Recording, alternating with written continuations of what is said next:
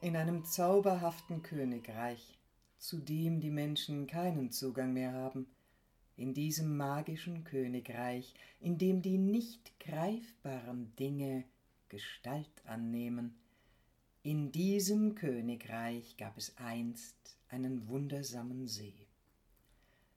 In kristallklarem Wasser spiegelte sich hell die Sonne, und Fische in allen nur erdenklichen Farben und Schattierungen schwammen flink darin herum.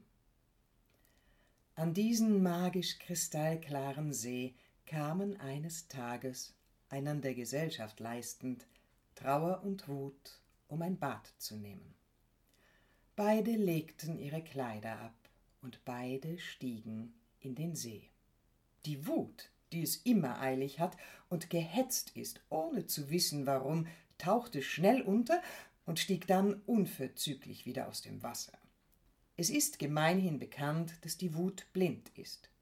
So ist es verständlich, dass sie in ihrer Eile nach den Kleidern der Traurigkeit griff und sich diese hastig überstreifte. Und also eilte die Wut in den Kleidern der Traurigkeit davon. Ganz gelassen und wie immer gerne bereit, an einem Ort zu verweilen, beendete die Traurigkeit ihr Bad und entstieg langsam und ohne jede Hast dem Wasser. Am Ufer jedoch musste sie erkennen, dass ihre Kleider verschwunden waren. Da es die Traurigkeit nicht mag, nackt und bloß dazustehen, zog sie das an, was sie am Ufer fand, die Kleider und den Mantel der Wut. Heute wie damals begegnet uns Menschen immer wieder die Wut. Doch wenn wir genauer hinschauen, so erkennen wir, dass sich hinter dem gebauschten und aufgeblähten Mantel der Wut in Wirklichkeit die Traurigkeit verbirgt